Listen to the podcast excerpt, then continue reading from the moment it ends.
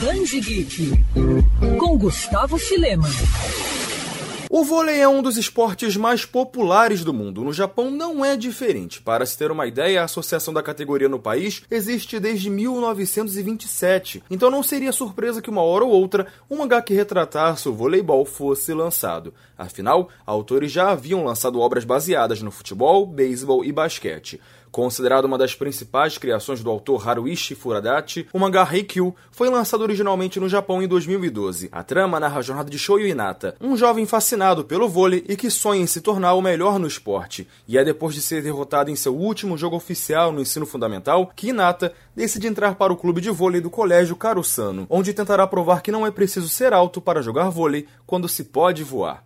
A obra vai ser lançada no Brasil pela JBC em um formato exclusivo com 23 edições, diferente dos 45 volumes japoneses.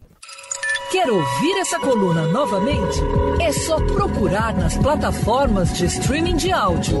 Conheça mais dos podcasts da Band News FM Rio.